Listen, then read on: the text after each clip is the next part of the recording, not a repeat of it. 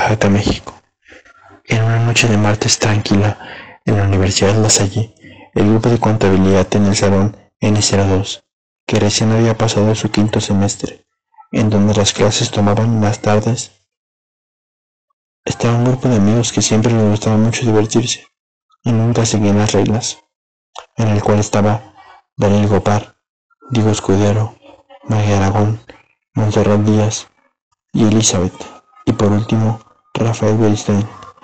Todos ellos se llevaban bastante bien, pero cuando estaban juntos era un completo desastre.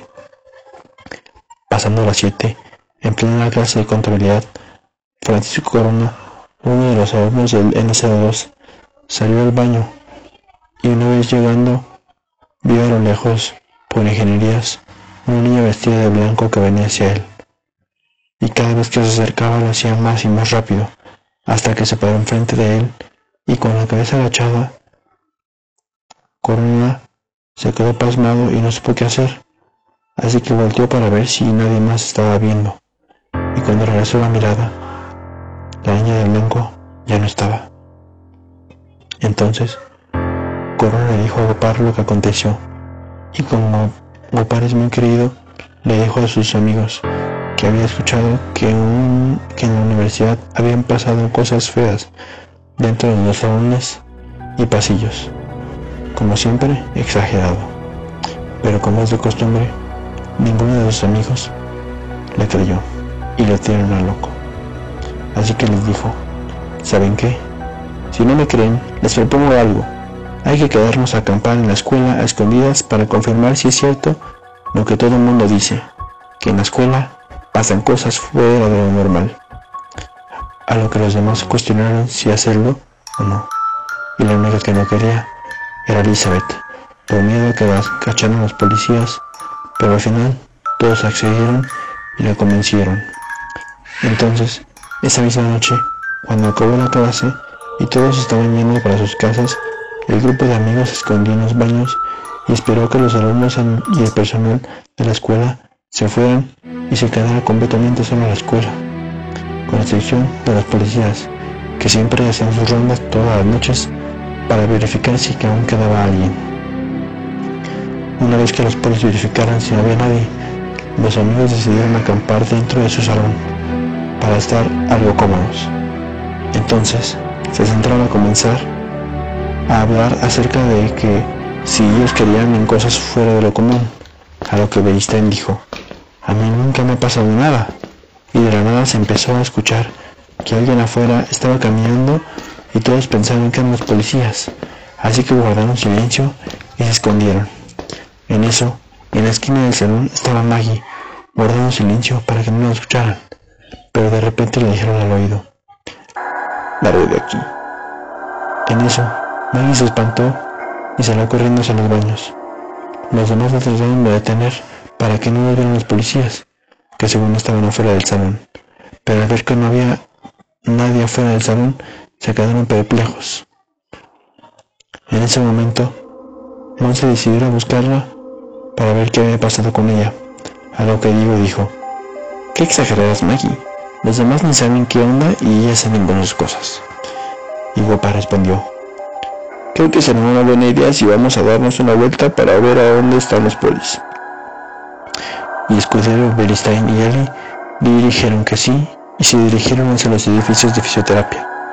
Una vez ahí, por los pasillos, a se le ocurría el baño.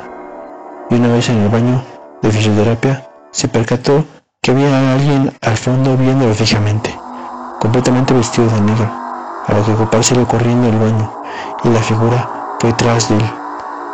Y justo cuando iba saliendo del baño, les gritó a sus amigos, ¡Ayúdenme! Entonces, ellos vieron que algo lo estaba agarrando en la playera y lo estaba arrastrando en los baños. Y sus amigos fueron a buscarlo adentro y se dieron cuenta de que ya no estaba. En eso, empezaron a buscarlos, a buscarlos por cada salón de oficio y las otras carreras, pero no hallaron nada. Así que regresaron a buscar a Monse y a Maggie. Mientras tanto, Monse había ido a buscar a Maggie al baño del edificio de film y vio que estaba llorando. Así que se acercó a preguntarle qué tenía. A lo que Maggie respondió, sí, pero hay alguien que está dentro de los retretes y nos está viendo.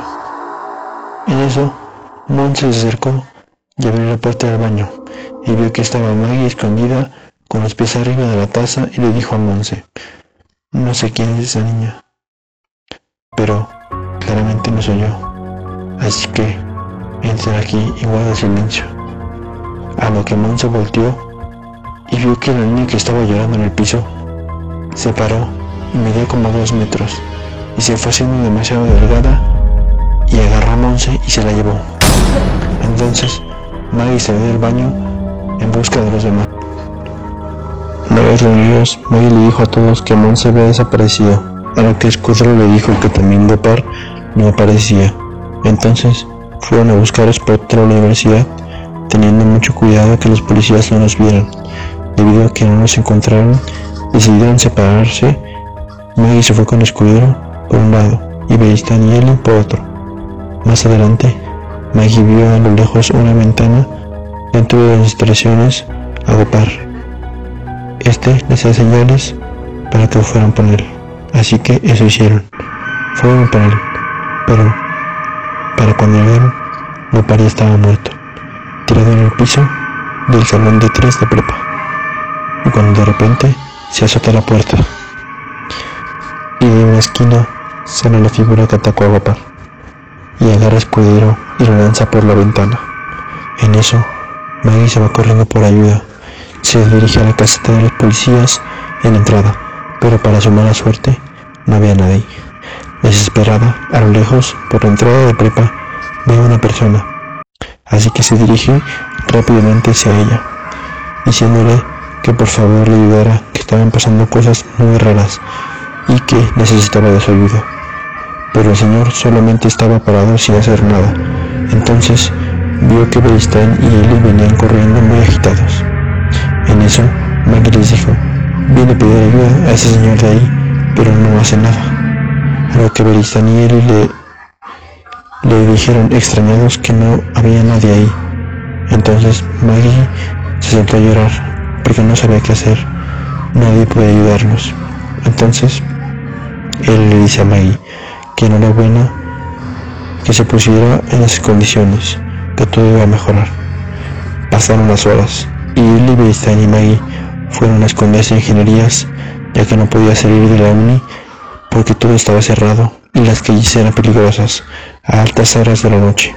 Entonces, Beristain, preguntando qué había pasado con el escudero, Maggie le responde que este había sido arrojado a un salón de prepa y que Gopar también estaba muerto. Así que Beristain, confundido sin saber qué hacer, va en busca de Monse a los salones del edificio M, solo que sin compañía y había dejado a él y a Maggie en ingenierías. Así que cuando Beristain estaba en el edificio M, solamente escuchaba gritos que provenían de ese edificio.